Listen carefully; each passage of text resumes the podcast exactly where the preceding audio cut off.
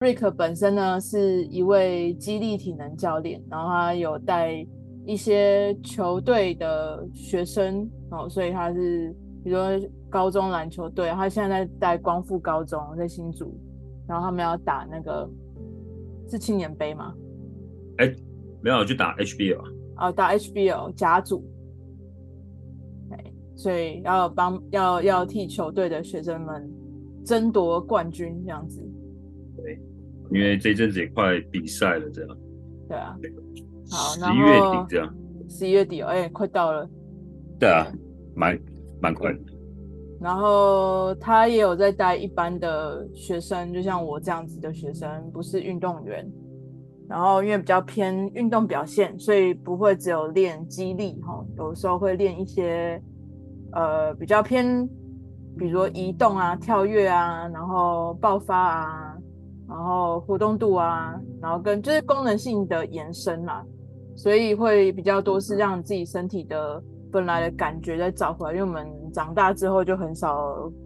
跳跳、跑跑跳跳的，所以他会利用一些就是训练方法，让我们在跑跑跳跳的时候比较省力，比较就是可以不会受伤这样子。因为我之前有一些惨痛的经验，就是我以为我练了肌力训练，就做做重训，然后练了大概吧两年快三年吧，然后就跑去打篮球，我想说好久好久没打篮球了，跑去打篮球，然后呢，然后呢，只是轻轻的上跳上去，然后抢个篮板，然后跳下来，哦，我的脚就直接翻船二级扭伤，然后这个痛真的是让我。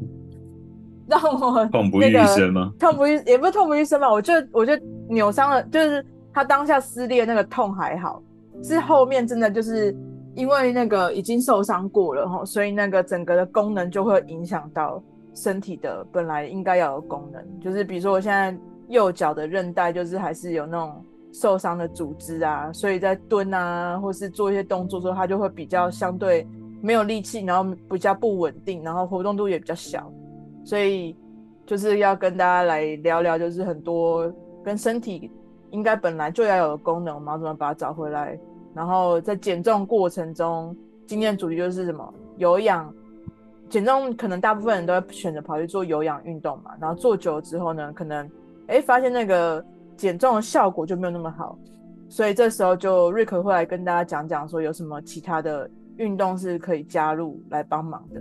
对。好了，就哎、不免俗的，还是介绍一下我自己了。那我相信有很多同学就可能已经知道我是谁了，这样对。那当然，今天也是有一些新同学进来，这样。那我还是简单的自我介绍。那我叫 Rick，那也可以叫我玉豪这样。那我自己本人就是是一个肌力体的教练这样。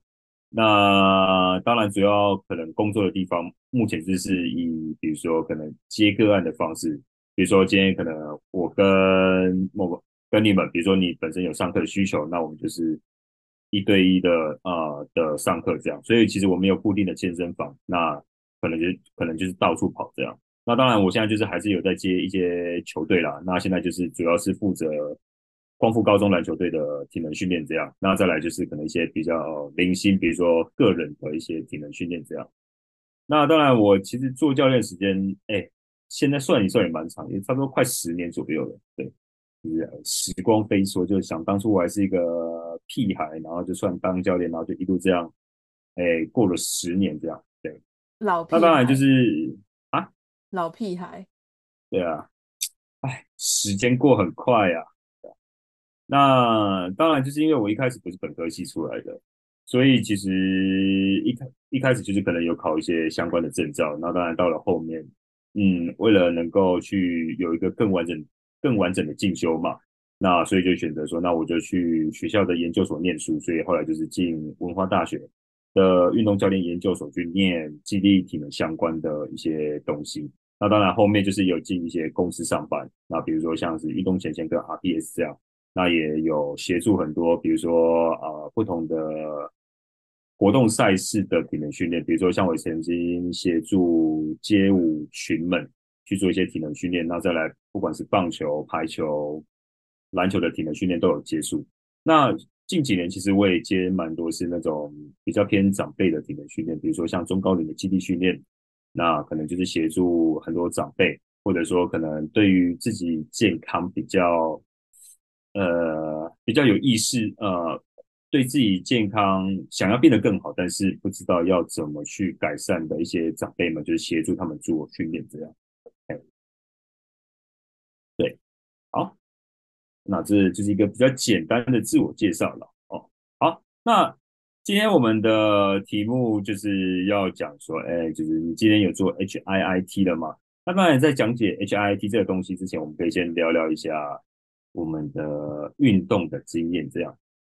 那当然，一直以来都会有个话题，不管是你们可能不管在新闻上面看到，还是可能朋友之间在聊，都会说，如果你今天要减肥啊，那你一定要多做点有氧啊，或者说可能说，哎，很多时候我们会去吵说，重训跟有氧到底哪个对减肥会比较有帮助？这个问题，我相信各位在生活中，或者说可能在过去的经验里面，其实有听过非常非常多次。那当然，每一派都有他们自己的立场，那也会觉得说啊，我就是我的方法比较好，那。可能他的方法比较好，就是每个人都有自己属于自己的信仰跟想法这样。那当然，其实我觉得，嗯，不管怎么样，呃，愿意开始做运动这件事情，我觉得就是是一个很棒的开始了。那当然，我觉得今天我们要讲解的是，比如说我们更清楚、深入的了解说，啊，重心跟有氧，他们对于我们的身体到底会产生什么样的结果，以及说。我们可不可以用重训达到一个呃减肥的效果？这样，因为在以前呢，其实很多人的观念会认为说啊，我今天如果要增加肌肉，就是做重训；那如果我要减肥、减少脂肪的话，那我就是要做有氧。那很少人会去想说，哎，那我可不可以透过重训的方式去呃去达到减肥的效果？它其实也是可以的，只是我们要透过一些可能你知道一些小手段、一些编排的方法、一些小游戏。啊，算小游戏嘛，就是一些小技巧了，就是来达到这种效果出来这样。那我们这边就先来聊聊说，为什么要做有氧运动好了。对，因为其实有氧运动这件事情呢，我觉得嗯，算是蛮好上手的。呃，我相信有氧运动其实大家可能随便举例都可以举出很多种，比如说 OK，我今天在爬山、走路，可能跑步，那可能去游泳之类的。那我们就以跑步来做举例好了。你要做一个有氧运动，我其实我要跑步的话，我只要穿上球鞋出门找个地方跑，它其实就 OK。所以其实它入门的门槛是非常低的，那也非常好的去上手。因为毕竟跑步，我觉得大多数人呃健康的人应该不太需要去学跑步这件事情吧。啊、呃，这边所谓的跑步就是单纯我把身体跑起来。那当然，如果你是要成为那种呃比如说精英精英的跑者或者马拉松。呃选手的话，那其实还是有很多东西要训练的。但我们就以跑起来这件事情的话，其实是一件门槛很低的事情，对吧？鞋子穿上，我们就可以开始往外跑了嘛。那做有氧这件事情，它有什么样的好处呢？这边其实我简单的举了几个例子了。那当然，实际上它其实还是有很多例子，比如说，OK，我们可以透过跑步去增加我们的血液循环嘛。那这个时候，其实它就会去强化你的心脏肌肉。那提高，比如说心脏的啊、比如说心脏的力量，比如说它可以啊、每一下可以输出更多的血量，让我们的血液循环是变得更好。那当然，它也有助于说可以去降低，比如说啊、你的心血管疾病的风险啊，那可能一些三高的风险这样。那当然，第二点，就像我刚刚提到，就是说可以提高我们身体的代谢率嘛。那因为进行有氧的运动的时候，其实我们都可以感觉到啊，你的心跳变快了，你的可能。你的皮肤整个热起来了，那你会觉得说你的代谢好像变得很好了。那其实透过这种方式，它就有助于比如说减肥跟维持你身体体重。然后同时啊，我觉得它也可以帮助你做到一个更多能量的消耗。那当然在跑会喘的，所以它其实也会去训练到你的比如说呼吸系系统。那还有包括比如说呼吸的一些肌肉，就让你在吸气吐气的时候是变得更有更有力量。那当然，在过程中，其实我们都知道跑步是件可以舒压的事情。就是很多人都说啊，如果你有一些什么压力太大或怎么样，就是可以透过跑步去减轻身体的压力。因为其实我们可以透过运动这件事情啊，可以去产生一些那种嗯所谓的幸福的荷尔蒙啊，去让你去得到一个更多的正能量啊。然后同时也可以去排解一些压力荷尔蒙，让身体的压力会比较不会这么大这样。那当然就是还有很多好处嘛，就是改善免疫系统啊，去帮助你的睡眠品质变得更好啊。那当然第七点就是是可以帮助你的血糖去得到一个控制，因为我们有时候血液里面如果血糖本身比较多的话，其实可以透过跑步这件事情去让我们血糖呈现一个比较稳定的情况，比较不会有那种上下起伏。那这个那这一点其实蛮重要的，就是血糖的稳定，它其实跟一些我们呃。心血管疾病其实呃问题也蛮大，那当然最直接影响就是对于糖尿病的风险也是有影响的，因为你血糖是处在一个越稳定的情况下，得到糖尿病的风险是相对会越低，所以其实很多那种呃比如说那种呃有糖尿病前期征兆的人，就通常这些人可能都不太需要吃药，但医生都会跟他建议说，可以的话就尽量去多做运动，去改善血糖的稳定性。啊，不要真的变成糖尿病，因为到时候可能你需要去吃药控制的话，那其实就是会比较麻烦。所以做有氧其实也可以有达到这个效果了，效果。对，那当然就是第八点，刚刚前面有提到，就是就是可以帮助你本身的热量消耗变得更多。那最后当然就是很容易上手嘛，很容易上手。这些我们前面就是聊，就是讲了很多是跟有氧相关的好处这样。但是呢，嘿，再来就是比较关键的地方了，嘿，呃，就是我们要减肥的话，我们真的一直做有氧就够了，还是有氧会不会其实是有个局限性在的？嗯，那怎么说呢？因为其实一直做有氧，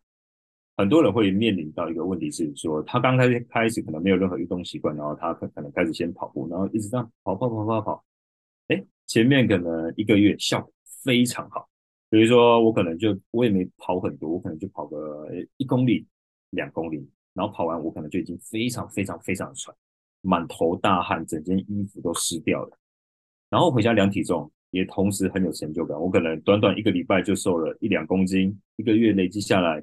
可能就瘦了啊，比如说五六公斤、七八公斤，甚至是有十公斤以上都有可能。但这个效果其实会慢慢的递减，比如说你可能到了第二个月。到了第三个月，发现哎，怎么感觉减肥的幅度越来越平缓了？我从一个第一个月的瘦十公斤，到了第二个月，哎，奇怪，怎么好像只剩下五公斤了？然后甚至是到第三个月、第四个月，可能只 maybe 瘦两公斤，甚至是可能已经都维持住我的体重没有再有任何的变化了。那这这部分其实。呃，有很大一个原因是来自于说，因为其实我们身体在做一项运动的时候，其实会越来越有效率。怎么说呢？就比如说我们在学一开始学一个东西的时候，因为我们对这个东西可能还不熟悉，你可能刚开始哦，这样好了，我举一个例子，比如说刚开始煮菜好，我们学煮菜这件事情，就是很多人可能都有经验，对，就比如说一开始你煮菜的时候，可能哎。会手忙脚乱，哎，我一一开始要先做，我是应该要先切菜，还是要先热锅，还是要先洗东西，还是要干嘛？那你可能煮完一道菜的时候，你会发现，哇，真的好花心力哦。然后你会觉得煮只是煮个什么，比如说三菜一汤，可能你就觉得非常累，然后可能花的时间要很长这样。但是在练习的过程中，你会发现煮菜这件事情可能会越来越容易，可能到后面你可能也不用想太多，可能二十分钟内，哎。准备一个五菜一汤都是一件很轻松的事情，主要是因为你的身体它其实就是越来越熟练，越来越知道要怎么去做这件事情的。那其实，在做运动上面也会很容易有这件，呃，也会有这件情况发生。比如说一开始你可能，哎，我只跑个一一 K，可能花了我三十分钟，然后因为我对跑步很不熟悉，我身体不知道要怎么用力，那这个时候我可能随便动一下就可能 maybe 消耗三百大卡、五百大卡的。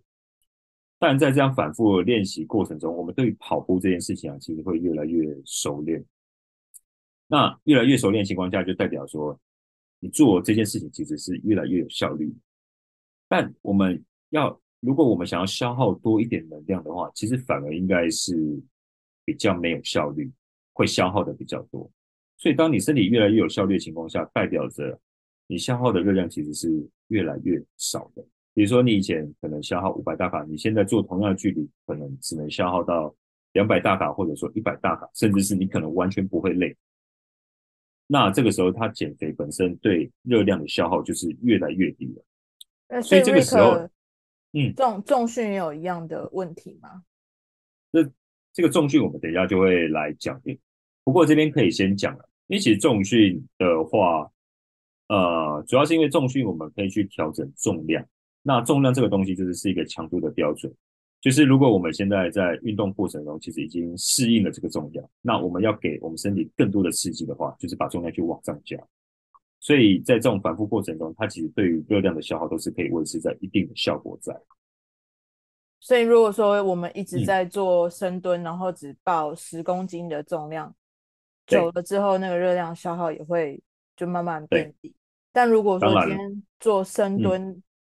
因为十公斤，但是你突然间变成其他方向蹲，然后就会有不一样的肌肉刺激，它就会促进你肌肉消耗，不一定要加强、嗯、加重，但是可以变换动作，对吧？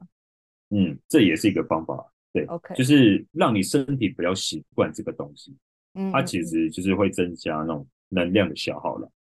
懂？我觉得跑步超无聊的，我觉得见仁见智，因为我这阵子也在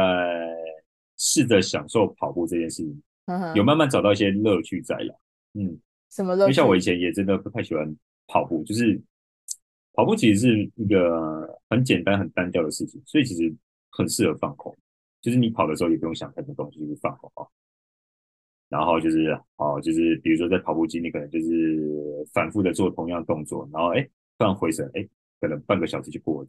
对啊，因为因为跑步其实就是不太需要有那个，就是注意太多事情，你只要确定自己不要。不要睡着晕倒，基本上都相对安全。但是重训就会比较需要注意到比较多，就是动作上面的呃安全性这样子。对，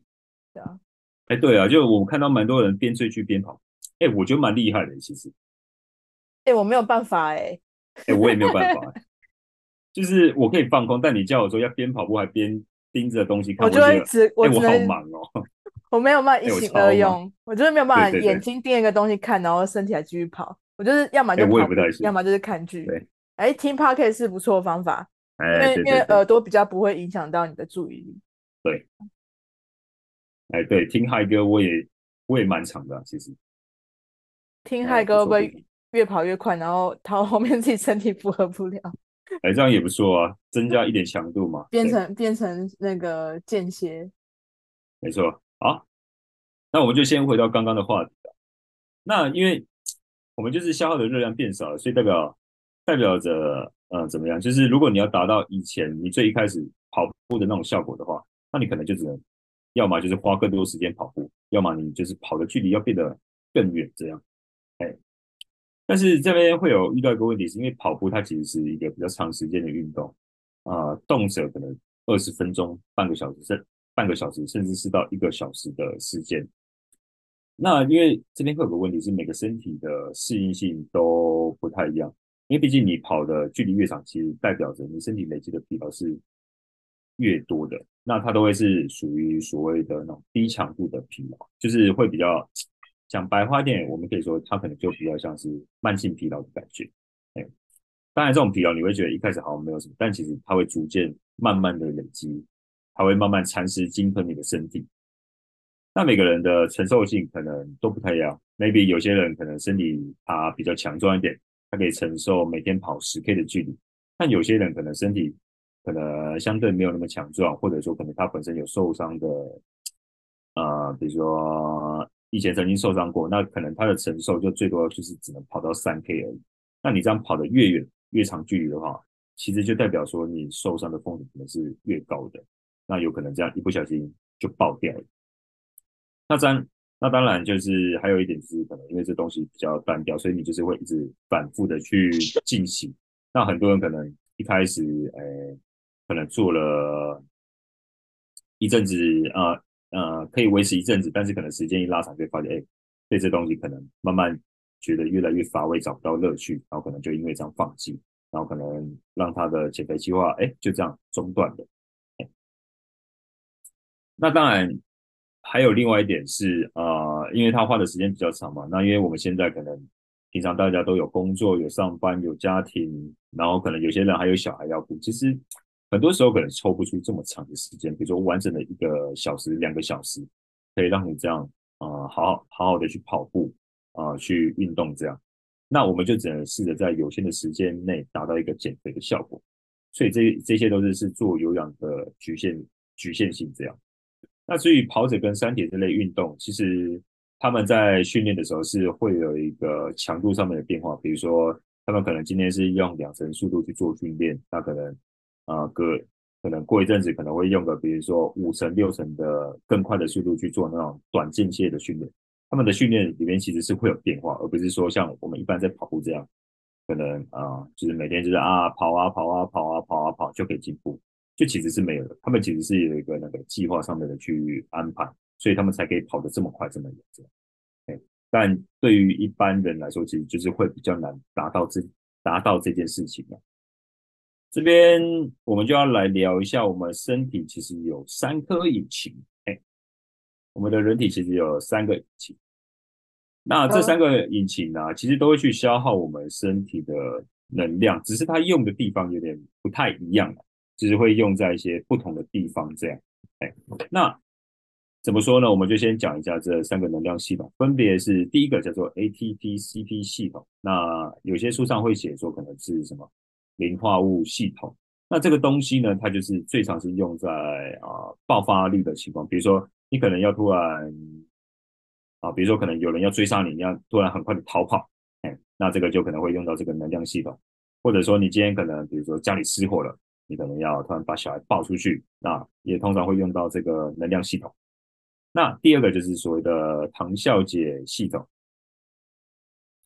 糖，那这个系统就是是我们常说的乳酸系统了，哎，那等一下我们后面也会再继续讲解这样。那当然第三个就是我们最常见的有氧系统。我们一般在跑步啊，做那种很长时间的运动的时候，通常都是会用到这个能量系统。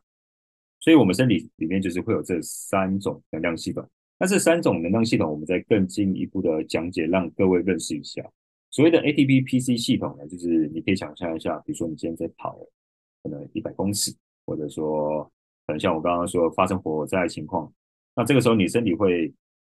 突然需要很大量的能量，因为你要很快的去完成这件事情嘛，不然你可能就会有生命危险，或者说你可能呃会出了一些事情。那这个时候我们就会先把我们储存在肌肉里面的能量，就先把它拿出来用。然后它这就有点像是我们的储备粮食了，储备粮食就是哎，在紧急的时候让你有个能量可以去用，所以。通常这个能量呢，它就是会消耗的很快，很快就用完，了不起大概只能撑到十秒。那十秒之后会发生什么事呢？这个时候我们身体就要切换到第二颗能量系呃能量系统，因为毕竟你第一个爆发力的系统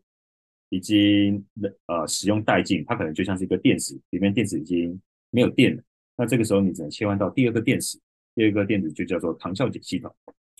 那糖酵解系统就会用在一个比较，哎，可能距离相对比较长，但又不会太长的那种距离，或者说时间可能是相对比较长一点点，比如说大概会落在十秒到四十秒之间。最常见的例子是什么？比如说以前各位有没有去啊、以前在学生时代可能都有被老师要求说可能要跑四百公尺嘛。那跑四百公尺。它的距离其实是比一百公一百公尺再更长一点点，所以它其实时间会变得更长一些。然后这个时候，你就会发现，你跑的时候，你会发现，呃，使用这个能量系统会有个情况是，很多人会有一种上气不接下气，或者说可能啊、感觉很感觉是吸不到空气的那种感觉。那很多时候其实就是在用这个能量系统。那它的能量供应大概可以维持到一分钟到两分钟左右。哎那这个时候，其实它就会产生一个东西啊。为什么它会叫做乳酸系统呢？主要是因为在这运动过程中，它其实会产生一个啊，身体会因为需要能量嘛，然后会有一个合成作用，然后最后产生一个东西叫做乳酸。那乳酸这个东西呢，就是是我们能量的使使用的能量之一，这样，所以它会比较像是是一个中型的电池，哎，就是是让你维持说，哎。我可能我还是要跑很快，但是我又不能维持太久的一颗电池这样。那当然前面这两颗电池都使用燃烧殆尽的时候，它就会去切入到最后一颗电池，叫做有氧系统电池。那这颗电池的功用就是它是、呃，它的电力不大，但是它可以维持很久。所以在使用这个电池的时候，最常出现的情况就是，哎，你发现你可以跑很久，跑很久，就是哎，你可能比如说跑个一个小时、两个小时都没有什么太大问题，主要就是因为你是使用有氧系统来做运动，这样做运动这样，所以但。这个系统在使用上面会让你说你没有办法跑很快，但是它可以让你跑很久，是这颗电池的特色。这样，那我觉得瑞可以讲一下那个每个系统比较常见的运动，嗯、比较常见的运动。好，那我们就可以看一下表格，这边其实就写的蛮清楚的。哎，比如说像我们一般在用 ATP PC 系统的时候啊，啊、呃，它的能量来源就主要是用肌肉里面储存的能量这样。所以它会应对的是什么运动？比如说你可能跑一百公尺，可能比如说你要丢铅球，丢很重的铅球，要把它丢很远。那再来就是比如说你可能要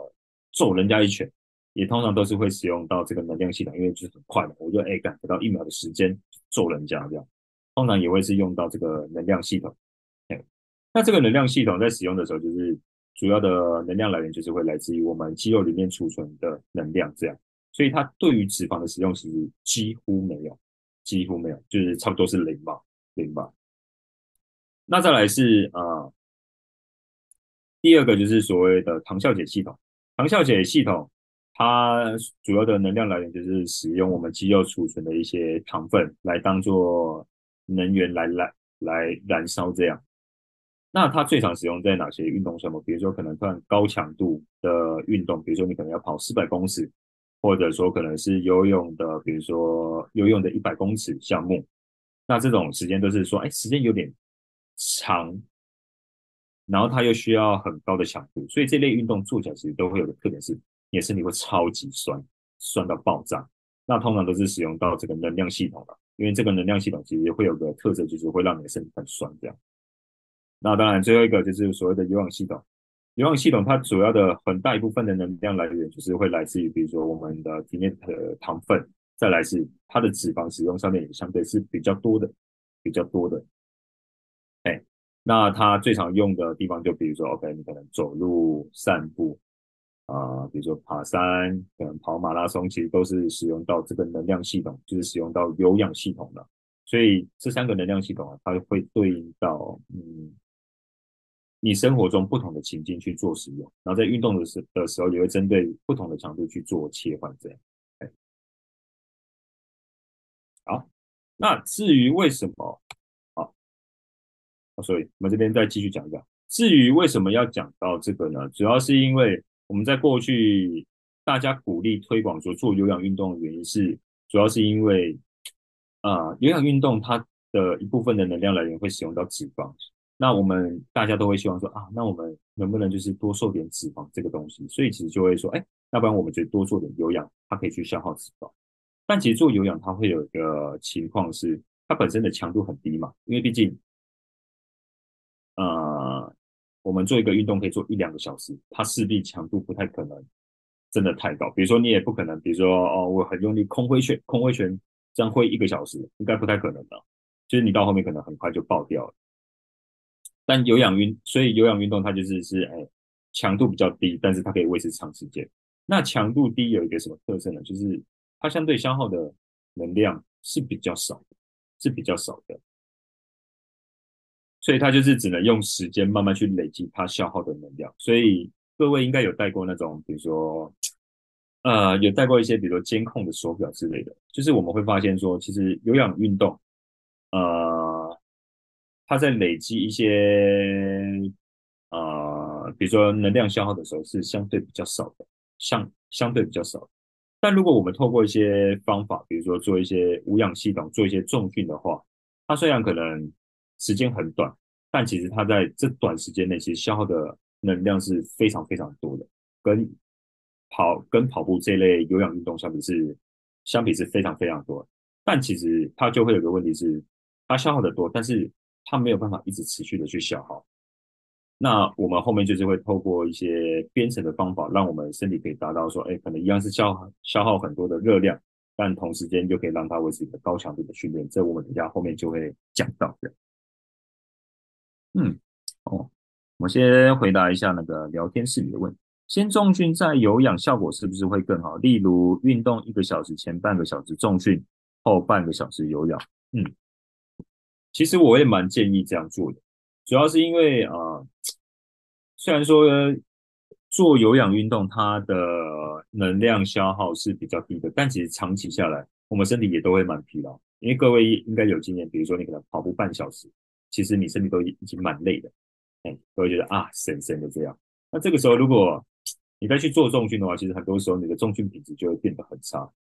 但重训这个东西，它就是需要很专注在你身你做什么动作出来。所以如果你先跑步再做重训的话，呃，我会我会认为说这样可能风险是比较高的，比较高的。所以其实一般我都会先建议说，要么你就是先做完重训再跑步，哎，除非你是自己本身是重训跟跑步这两个已经是非常有经验的，那你要自然去切换，那当然是蛮 OK。不然一般我都会先建议说，你先好好的做重训，哎，我们哎做出好的品质，然后也相对比较安全。那后面我们还有体力的话，再去做跑步的话，其实这样会比较适合。哎，我我我我有个就是应该说跟大家分享一下，就是其实。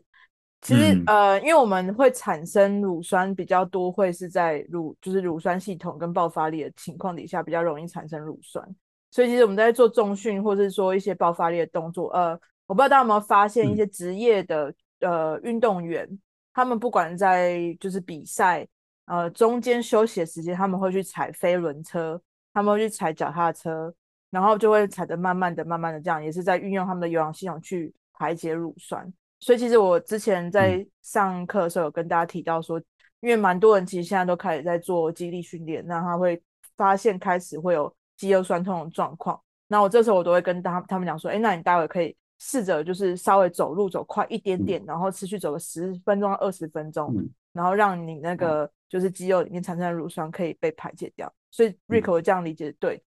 有氧系统放在重训之后去做的原因是因为。它除了就是说，因为长时间去做呃，比如说飞轮啊，或者脚踏车这些有氧系统的话，它会就是比较怎么讲，会比较疲劳，所以你在做重训会比较没有力气。嗯、那第二点就是说，其实它也可以拿来做排解乳酸的方法去用，这样子。嗯，哦，对，因为其实像这种情况的话，确实是有，因为比如说像有些人可能，比如说跑步或做重训，他们其实会透过。可能后面的慢跑去达到一个所谓的动态恢复的效果，就是去增加身体的新陈代谢嘛，去把身体一些前面运动产生的废物去把它代谢掉，所以这样其实是 O 是 OK 的啦，是 OK 的，就确实蛮多人会这样去做的，对，好。然后我看到另外一个同学说跑步，哎，对，其实跑。对，因为我刚刚其实讲的蛮简略的啦，就是其实跑步这件事情也真的是很多细节要注意啊，就是你知道跑步其实也没有那么那么容易。但我这边说的比较容易的事情，主要是来自说啊、就是以风险来看呐、就是因为一开始如果以我们都没有经验的情况下去跑步跟做重训的话，那其实重训一开始可能我们需要去注意的细节比较多。那跑步的话，其实我们先跑起来。它的受伤风险是相对比较低的，但如果你自己本身如果是未来是希望可能让自己跑得更好或怎么样，其实它还是有很多眉眉角角。因为像我身边其实也有蛮多那种马拉松选手，你知道平常听他们去分享的时候，都会觉得说，哎，跑步真的是完全另外一个世界，就是你不是那种哎非专业领域的人可以随随便便讲说啊跑步很简单，它其实细节超多。比如说你要像简单来说，就是你要怎么去配速啊。你要怎么去跑啊？怎么去施力？其实这这都是很多细节的。哎，超慢跑可以排解乳酸吗？其实也是可以，但这有一个前提是，超慢跑这件事情对你的身体来说不会太困难，不会太困难。如果你在做一个超慢跑的时候，你跑完你可能都已经铁腿这种情况的话，它其实有时候会比较像是一个训练，反而不是帮忙代谢了。哎，所以我觉得还是跟可能强度有关系了。所以再来下一点，我就要特别提到一个乳酸这个东西。哎，又一个问，哎，我先回答另外一个人。有人问说，有氧要花多久的时间才可以排掉乳酸？嘿，我现在就刚好要讲这个问题。其实这问题其实是大家常见的一个迷失啦。就是说，哎，我们运动后的酸痛是所谓的乳酸堆积，那我们就是要特别去做一些运动，去把乳酸给代谢掉。这个是我，啊、呃，这，哦，好了，我讲直接一点，我平常不太会这么的直接否定一件事情，但我必须要讲，这样是错的，错的。怎么说呢？呃，因为我们在运动过程中可能会产生一些产生乳酸这个东西，但乳酸呢，它其实是身体的一个能量的产物。啊、这个产物呢，它其实并不会堆积在身体里面，它其实很多时候会透过，比如说我们的持续运动，它可能又被当作能量被消耗掉，被消耗掉。所以其实乳酸呢、你真的说要堆积在身体里面，其实了不起就是一两个小时，它就不见了。所以，呃，所以其实不太会有所谓的乳酸堆积这种事情啊。那很多时候我们都会说，哎，你的肌肉酸痛就是，呃，乳酸堆。乳酸堆积所造成的，其实，呃，我们身体运动完的酸痛，其实并不是因为乳酸造成。不要因为它有个“酸”字，就会觉得说它跟酸痛有关，它其实是完全没关系的，它们是八竿子打不着的事情。其实我们很多时候的酸痛感，主要是来自说，因为我们在运动过程中，我们的肌肉其实多少会产生一些微小的撕裂。那这个撕裂呢，如果只是比较细小的，它其实是好的，主要是因为我们。我们身体的肌肉就身体的肌肉成长是这样，我们必须要破坏，然后身体才会去把它修复，修复的时候才会修复到比之前更大，所以我们就是一直这样破坏、修复、破坏、修复，我们我们的肌肉才会这样慢慢的去成长。那这个酸痛感呢，主要就是是来自于说我们在训练过程中肌肉产生一些细小的撕裂伤，然后这个撕裂伤身体开始去修复跟哦修复的过程中。啊，就是我们所谓的酸痛感的来源了，所以它并不是乳酸堆积，它跟乳酸一点八竿子八竿子关系都打不着这样，哎，所以不要再说什么啊，你的运动后的酸痛是乳酸堆积，哎，完全没有，完全没有，哎，对，好，OK，那当然我们前面有提到说，啊，乳酸如果你真的呃，乳酸这个东西，其实你平常不用做任何事情，其实身体大概一到三个小时内。就会被代谢掉，我记得大概是八九成左右了。那当然，你可以透过比如说训练完后的一些小跑步，其实可以帮助这个代谢。但就算你不做的话，其实身体很快就会把这些东西去把它消耗掉。所以我觉得也不用特别说啊，我要做一个什么，呃，就是做一些动态恢复是为了代谢乳酸。其实我觉得不太需要了，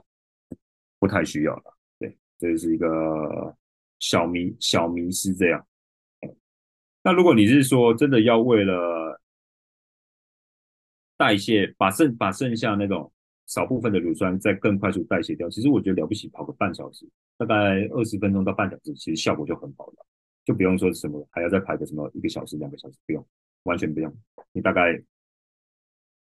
二十分钟就够了，对，哎，所以这个是一个。迷失的解答，这样，对，因为很多人对这个议题就是会蛮有兴趣的，然后也经常听到很多那种很奇妙的说法了。那这边就再跟大家分享一下，说，哎，其实正确的内容是什么？这样，哦，酸痛在哦做滚筒嘛，呃，其实一般我们在做滚筒，它会比较像是我们啊、比如说。你可以把滚筒想象成是按摩这件事情，比如说你在运动完之后，其实我们有时候肌肉可能会比较紧绷嘛，那可能会比较呃会有产生一些破坏，呃细小的破坏。那细小破坏它其实会有所谓的粘连的情况发生。那滚筒这东西它其实比较像是去用滚筒帮自己做一个按摩，去把肌肉放松掉，去舒缓过来，过来这样。所以。呃，所以滚筒它主要的用意其实就是把我们的肌肉去做一个按摩跟恢复了，哎，主要是这个效果这样。那当然在挤压的过程中，它其实你在挤压肌肉过程中，它其实也会把我们的血液去做一个挤压。那其实透过这种方式，它也变相的去变相的可以去增加我们的血液循环，就等于说让血液循环变得更快一点点。然后让我们血液里面的营养可以赶快运送到我们需要修理的地方，那同时间也把那些产生破坏、破坏的呃破坏跟撕裂的那一的肌肉所产生的一些废物啊，可以很快的把它代谢掉。Eric，这个是主要的用意。嗯，就是我对滚筒放松的的那个理解是，因为我们在做很多训练的时候，是一、嗯、呃不断的把肌肉拉长，对，拉长，就像橡皮筋一样，把张力张到最高。所以这时候如果我们还是做太多的伸展，就像以前讲的什么拉筋的动作，嗯，其实是会让你的肌肉伸长的更长。其实它是没有办法恢复到比较好的就是程度弹性这样子。所以做滚筒放松的时候，其实是用就是像你刚刚讲按摩的方式，嗯，然后去让肌肉的那个张力恢复到它原本应该要有的程度。所以这个时候来讲，你相对的那就像你刚刚讲，废物可以被排出去，然后肌肉修补的速度也会比较快一点，这样子。嗯，我觉得这一点，如果以我自己我自己最常做的做法，我当然就是会习惯先做个滚筒，滚筒先去把肌肉做一些按摩跟放跟恢复嘛。那在后面去做伸展的时候，它的效果其实会更好，会更好。但如果你真的要论什么它的优缺点的话，其实我觉得有做就有差，不会说，因为毕竟很多很多东西它其实是在一个研究上面，它可能会产生所谓的一些差异。但有时候这些差异啊，它如果放到一些实务层面的话，比如说我们真的生活实际在运用的话，我。其其实我觉得没有差很多了，我觉得有做总比没做好，这样我会抱持着这一种心态。好，那个 Jalice 不小心私讯到我，嗯、他会问说，穿压力裤也能减缓肌肉酸痛吗？穿压力裤啊，我可以，我可以回答这题。啊，因为其实我不太知道压力裤在穿什么。对对对，压力裤只是把有点像弹力带那种那个，嗯。巫巫毒带那种感觉，它就是让你在运动的时候，一直把你的就是呃，把你的那个血液，我怎么讲，就是你你给它施加很大的压力，所以你在做训练的时候，你比较不会因为你的肌肉就是血液没有办法就是送到那个部位，然后所以后因为在做运动的时候，突然间血液会瞬间的输送到你在训练那个部位嘛，所以很多时候突然间输输送到那个部位的时候，你的敏感程度就会突然间变高，但它没有办法减缓肌肉酸痛的原因，是因为它毕竟还是属于就是呃有点像它只是施加压力，然后把它你把裤子脱掉之后，或是你把那个裤子不穿之后，它就会又恢复到原本的血液循环，所以它其实只是能够稍微的促进它很短暂的血液循环这样子而已，它并不是真正的去，比如说我们在做滚筒放松或是做一些按摩的时候，它是把我们呃，筋膜、皮肤和中间去把它拨开来，让水分可以快速的通过，这样子。所以，呃，应该说压力裤只是让你在做训练的时候呢，它会呃，比如说产生一些压力，然后让你在做训练的时候，它那个血液可以输送到那边，所以你的敏感程度会提高。所以基本上压力裤只是我觉得是假议题啦，对，嗯。哦但我觉得，如果这边把那个压力裤如果换成另外一个东西，我就会比较好解释。比如说小腿的压力套，哎，嗯嗯嗯，那这个东西呢，其实我觉得要看用在什么地方呢？因为平常生活中可能就会像 K 像 K 伦刚刚讲，但如果以比如说呃那种嗯比较激烈的运动项目的选手，那其实我觉得它有另外一个用处是，它可以透过。比如说压力套或压力裤这种东西，它其实有个好处是，因为我们可能在做一些比较强度比较高的运动，或者说长时间的长长时间的那种马拉松运动，其实会产生一个问题是，下半身可能会有一些水肿的情况出现。那这个时候，其实像马拉松选手，他们就蛮常会用一些压力套，就是去挤压小腿，去帮助那个新陈代谢，去让你下肢比较不容易有肿胀的情况出现了。所以。呃，我觉得还是看说它用在什么样的地方。对，好来，所以这个时候我们就是要透过另外一种方式，我们就来玩一下高强度间歇训练吧。那高强度间歇训练呢，这个东西就简称呃 high in 呃，它全名叫做 high intensity interval training 这样啊，反正就简单叫 HIT 嘛。哎，那它就是透过呃我们人体的生理机制，然后再加上一些。运动跟休息时间的组合比去产生一个变化，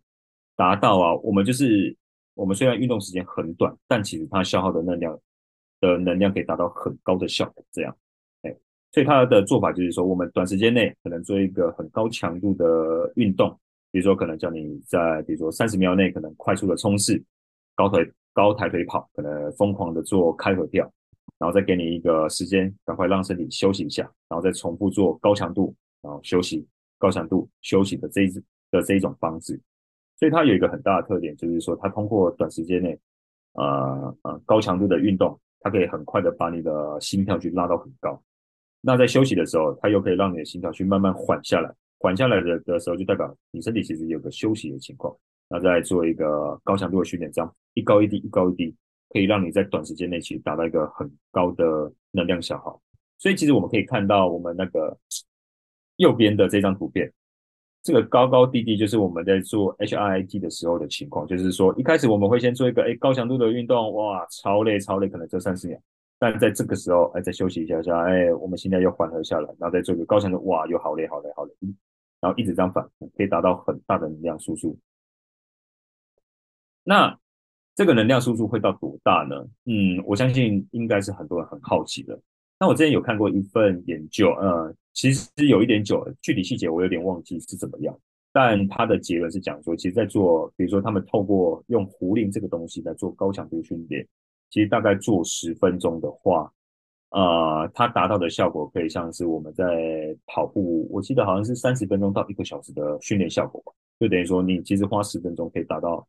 跑步一个小时的效果这样，所以它其实是一个非常快速，但对身体又非常有帮助的一种训练方式吧。那它其实也很适合在那种，比如说可能你平常可能真的是没有什么时间运动的，比如说每天可能只有二十分钟到半小时左右的人，很适合做的一项运动这样。哎，那具体呢？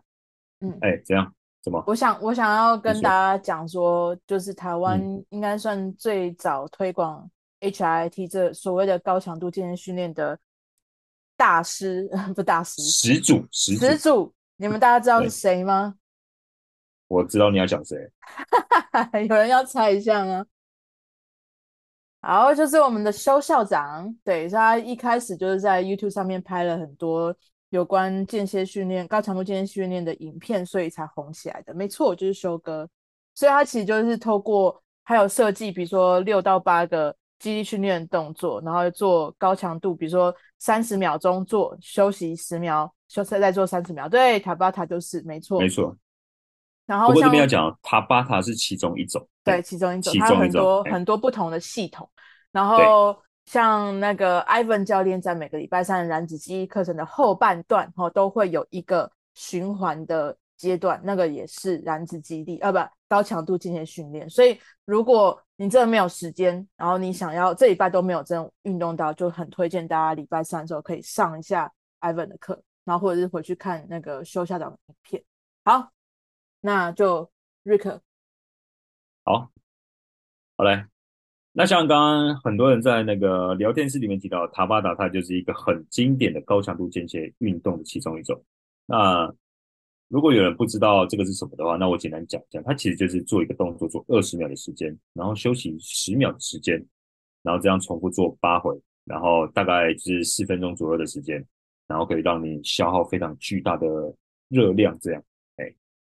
那塔巴塔它其实是一个日本博士的名字，就是有个日本就是做相相关研究的教授叫做塔巴塔这样，然后后来就是这个运动这种编排方式就是以他的名字来命名这样，哎，这就是塔巴塔的由来，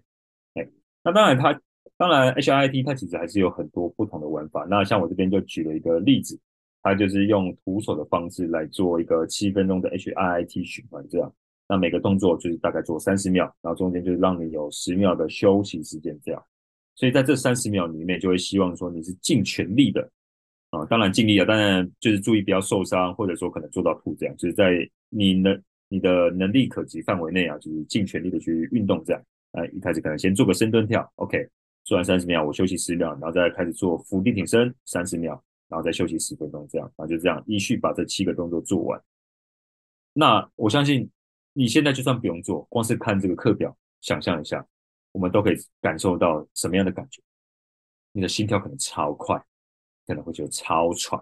你可能会觉得全身没有力，但你花了多长的时间？哎，没错，有人说很累，对，就是好累。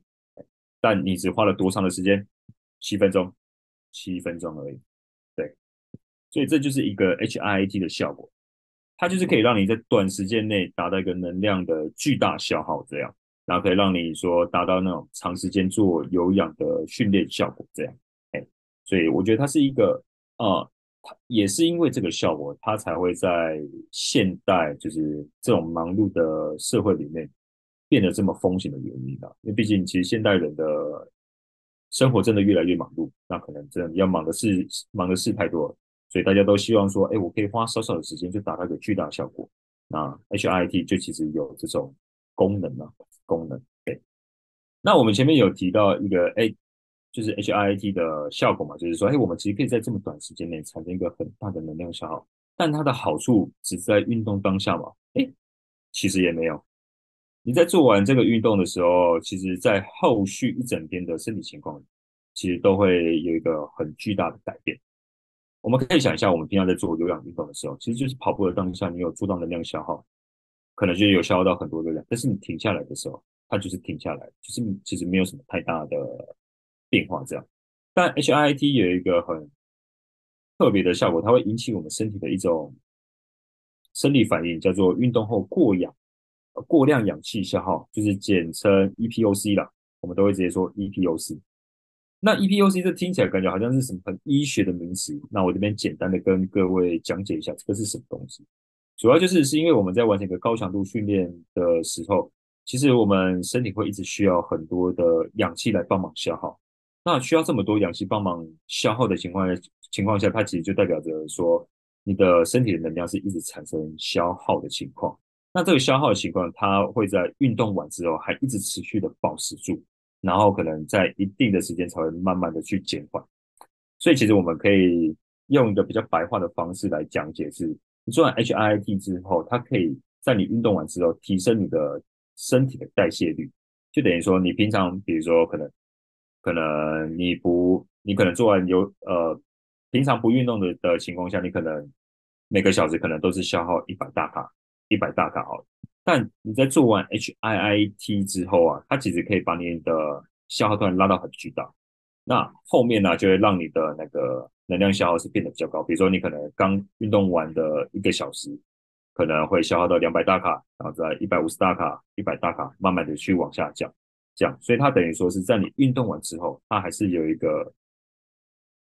热量燃烧的效果在。那这也是为什么很多人会去推广说啊，要做 HIIT 的原因嘛。哎，所以我们在做 HIT，如果产生出 EPOC 的这个效果，它其实变相的，我们可以看到最下面这段话，就是整体的卡路里燃烧量可能会比持续的中低强度运动其实还要来得高。所以，我们其实，在做 HIT 的时候，它的运动效果并不局限在可能那短时间的。啊，比如说十分钟、二十分钟内，它其实是可以一直延续到，比如说你一整天的生活。那当然，我们要怎么样才可以去诱发这种情形呢？当然，第一个，我们运动的时间一定要够嘛，因为你可能只是做个，比如说一分钟、两分钟，可能它的效果是有限的。所以，其实我们时间可能要有一定的时间。那至于时间多长，其实没有一个一定啊。但通常其实你做完 HIT，它编排可能大概就是四到十分钟左右，其实就可以去产生这个效果。那要产生这个效果，其实还有一个很重大的关键是它的运动强度，就是你要让自己真的是那运动强度突然拉到非常非常的高，就是你不可能在做完一个 HIIT 之后，你还觉得哎，其实还蛮轻松，感觉身体流流汗，很开心这样，那其实代表它没有什么效果在。你做完通常都会觉得哦，很累，很喘，然后可能真的快不行了。在这种情况下，才比较容易去啊诱、呃、发 EPOC 的这种效果出来了。哎，Rick，那心率大概要提升到多少？心率要提升多少？其实，呃，这个答案很不一定，很不一定的原因是因为每个人身体状况都不同。因为比如说你平常心跳可能都维持在一百左右，你可能平常都不会太跳到一百二，那他可能今天运动完心跳跳到一百三，可能对他来说就是一个很剧烈运动。但如果他今天可能平常有运动习惯，可能平常心跳都是一百三、一百五这样去跳，那他可能要心跳到比如说一百八、一百九，他才真的算是一个高强度。所以其实我觉得应该是跟你自己比啦。懂所以如果你要去抓的话，你可以试着去，比如说带个心跳带、心跳带去看一下，观察一下自己平常的心跳大概是多少这样，然后去抓一个就是要比平常还要再更高的。其实有没有一个衡量标准？比如说，一之前可能在跑长长跑长的长路跑的时候，可能你还有办法讲完完整一句话，嗯、可是，在做 HIIT 的时候，事实就是你会有点没有办法讲完完整的一个句子之类的，有这样子的衡量标准吗？哦，如果以这种方式来抓的话，我通常会抓那个做完 HIIT，你大概只能讲单字。嗯嗯，对，哦、然后很多时候这个单词骂脏话，骂脏话，对，没错。好的，哎，就大概用这种标准，我觉得是一个蛮主观的指标啦，嘿，所以可以试试看这样，哎，好，没错，好，好来，那我们后面再讲一下，就是说做 HIIT 它会有什么样的好处？那一个东西有好处，它势必一定会有坏处嘛。那它的好处是什么？比如说你在做这运动的时候，它的效率很好吧，因为短时间内产生大量的消耗，它其实可以让你的健身效果可以花短短时间就达到一个很显著的效果。然后再来是它可以去提升你的代谢率嘛，就是你运动完之后产生一个 ETOC 的效果，它其实也是一直在燃烧你的热量这样。那同时间内，因为毕竟我们有让我们的心脏去跳到这么快。它其实也是去刺激我们的我们的心脏，说哦，你要变得更强壮，这样，所以它其实也可以去提升你的心肺功能跟你的心脏的力量，这样。那再来是多样性，就是 HIT 它其实有很多不同的变化啊，比如说像有些人会用壶铃来做 H I T，那有些人可能做徒手训练，那甚至是哑铃或杠铃的 H I T，它其实都会有。那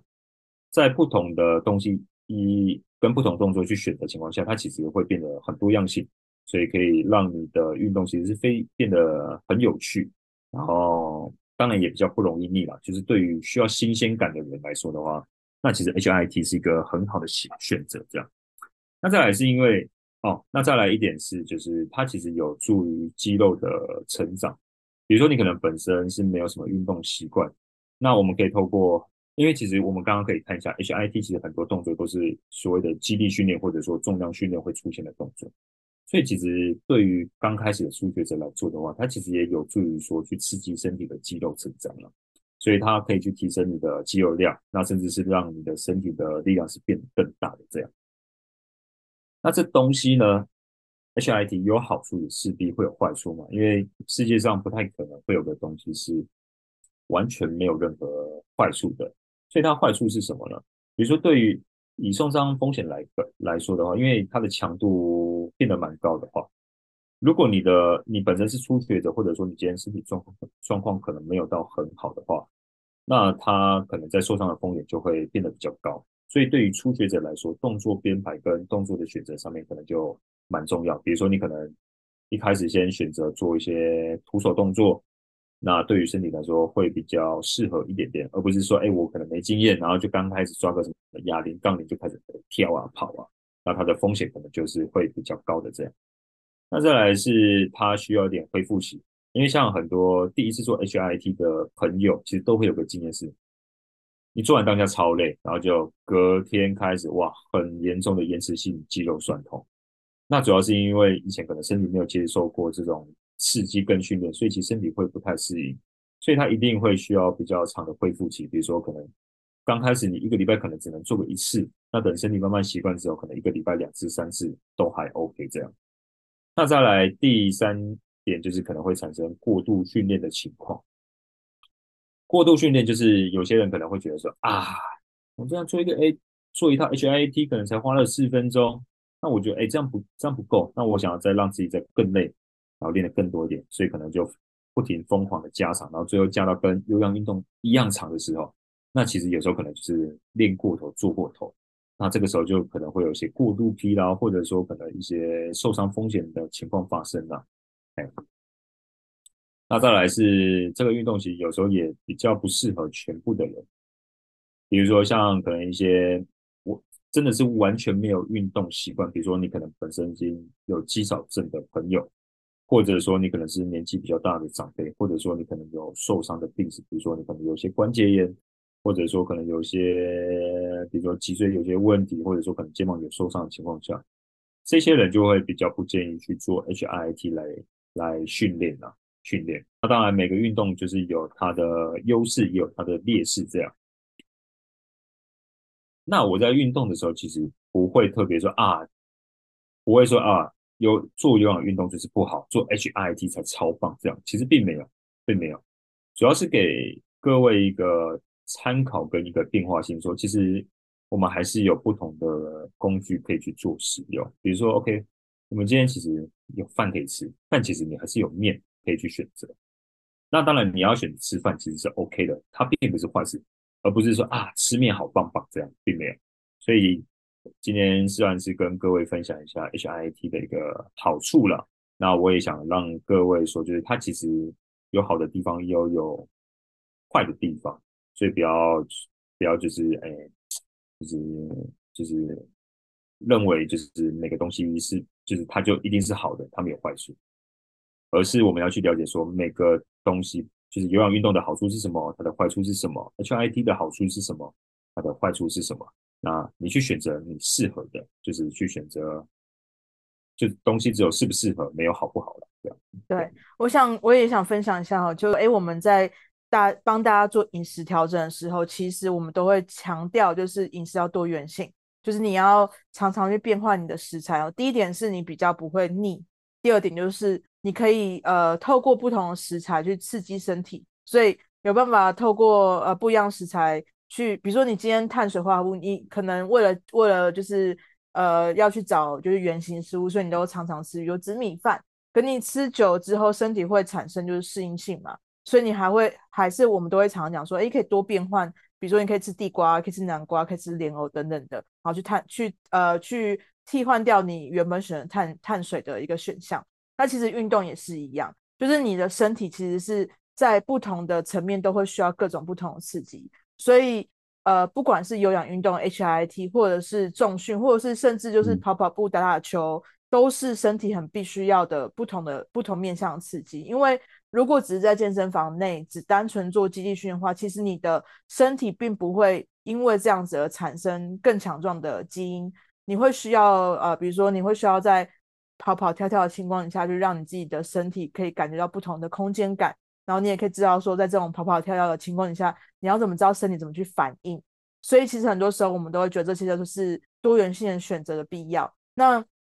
我觉得人其实生活在这世界上面，就是你复原呃赋予有很多的选择。那你的选择越多元，你的生活就越精彩、越丰富，然后就越健康。那所以我的呃，其实我我想我想传递的观念就是说。今天可以根据，就是你今天呃你的心情啊，或是你的时间啊，或者是说你的呃，比如说资源底下，你可以去进行的，不管是饮食或是运动上面的选择，你就可以把它结合起来，让你的生活变得更丰富一点。即便说你今天是一个很忙碌的上班族，然后是一个双宝妈妈，你需要照顾家庭等等之类的，我觉得还是可以在不同的呃对我们健康有利的生活模式的选择情况底下去选择自己。呃，很喜欢的生活方式，所以这是我想带给大家的讯息。所以没有什么是好绝对好的，也没有什么是绝对不好的，而是多元性的去把它融入在你的生活里面。相对的，你的健，你的生活就会变得很多元，就多元多姿这样子。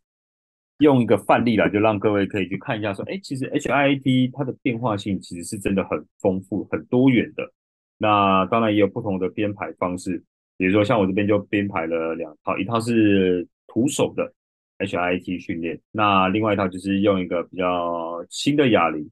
哎，不用太重的哑铃，也可以做一个 HIIT 的训练。那当然就前面就是可以做暖身，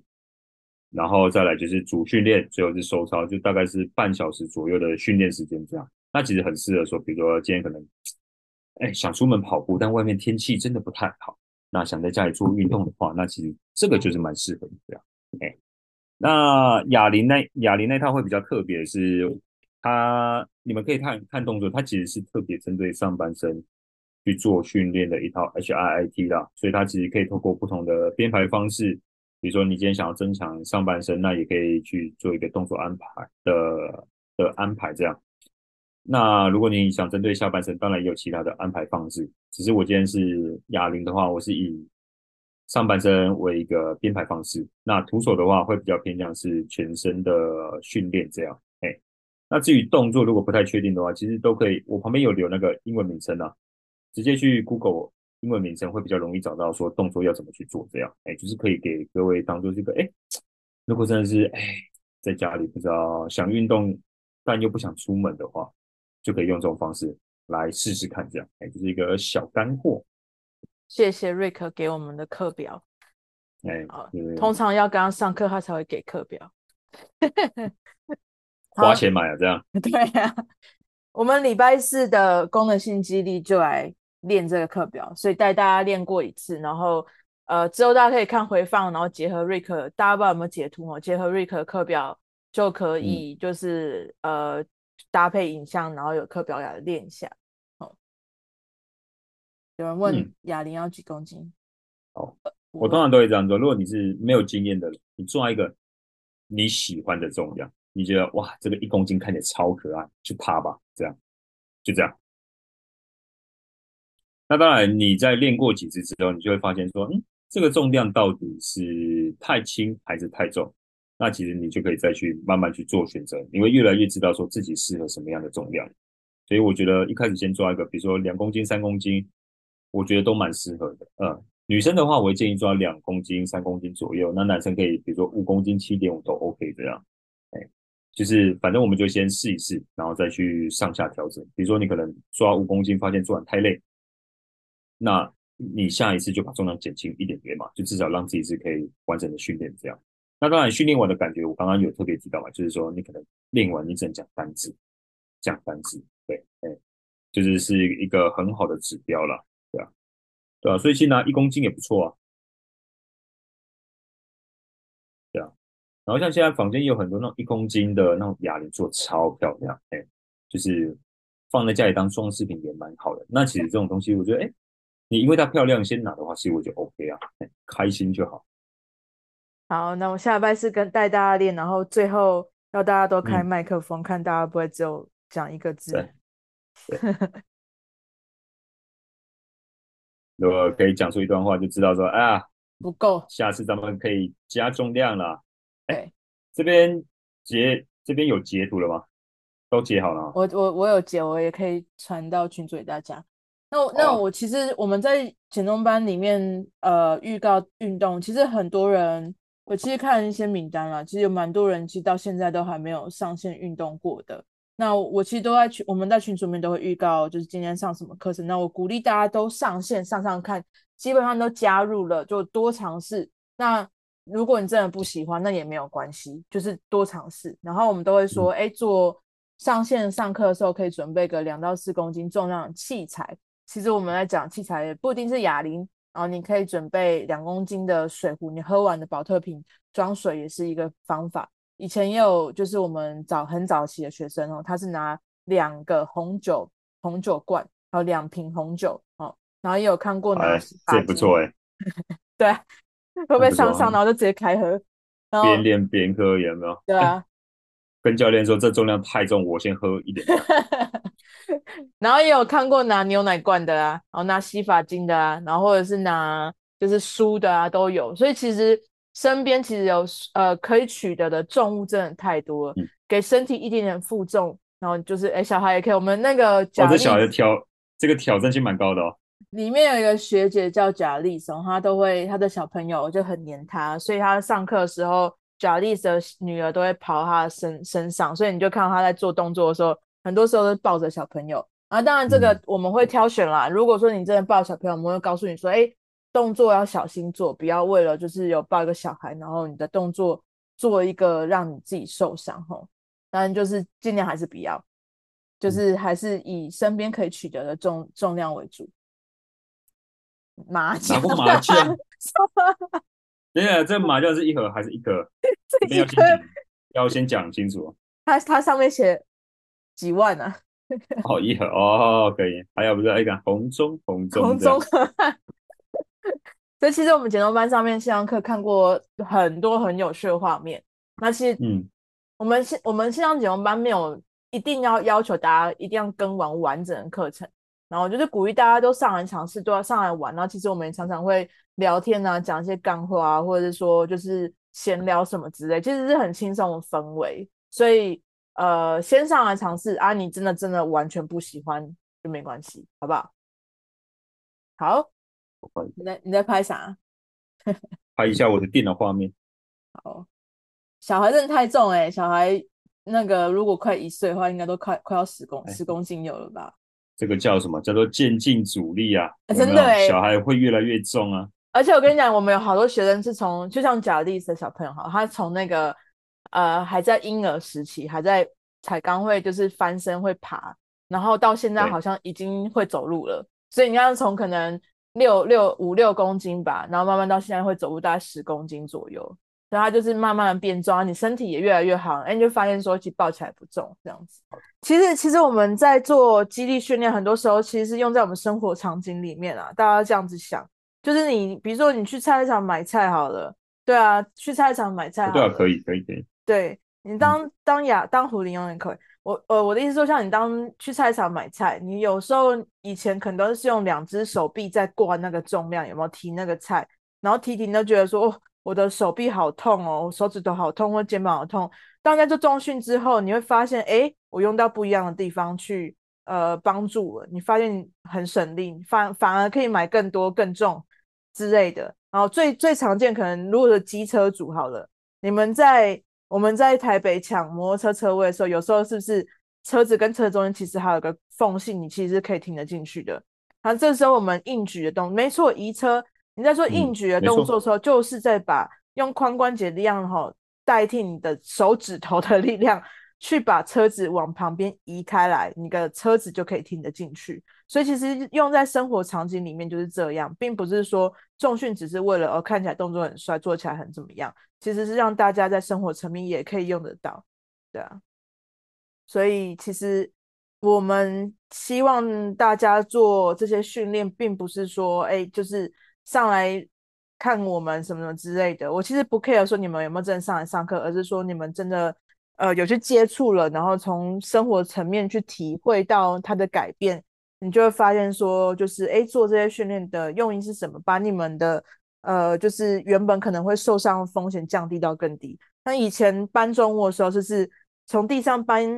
一个东西起来，动不动腰就拉伤了。然后呃，现在发现说，哎哎，我知道怎么用力了，我知道用屁股，我就用核心出力绷紧，然后大腿，然后脚踩地板，哎，就起来了。这是不是就是深蹲动作？哦，对不对？把身举起来，哦，一定可以啦，行的，可以啦，有练就有希望，这样。然后台湾十二月要举行台湾第二届，去年第一届第二届大力士比赛，然后他们其实是两只手加起来总共三百公斤，就像买菜一样扛在手上面，然后往前走，我们叫农夫走路。然后他们是扛三百公斤，所以其实有训练都是有可能的，对啊，一台摩托车好像大概五百公斤吧，我记得。没有那么重呢，没有那么重，一百。哦，我我讲的是一两百。两百五十 CC 那种，两百五十 CC，一百快两百吧，快两百，对，啊、哦，五百公斤重机，五百公斤有的啊、呃，可能也蛮大台的、哦，对啊，一千 CC 那种，看 HBO 帮我跟帮光复加油了，对、啊，然后可以去找那个呃，不是不是都会有那种裁判。裁判席嘛，旁边去找一下瑞克的身影哦，可以截图，截图 touch 他。等下先说是没有奖，是没有奖品的哦。可以截图教练习。感谢各位，就蛮开心可以这样分享的，因为就因为毕竟当教练也十年了，就其实会有很多那种不一样的想法，那觉得可以给。帮各位解决到很多，比如说疑难杂症或者说是问题，其实蛮开心的啦，对吧？所以也会让我检视说，可能很多问题是我可能以前不曾注意到的，所以其实并不是只有我在分享，就你们也在对我分享，这样。好，谢谢 Rick。好，那我们今天就差不多到这边喽，也拜拜，拜拜，拜拜。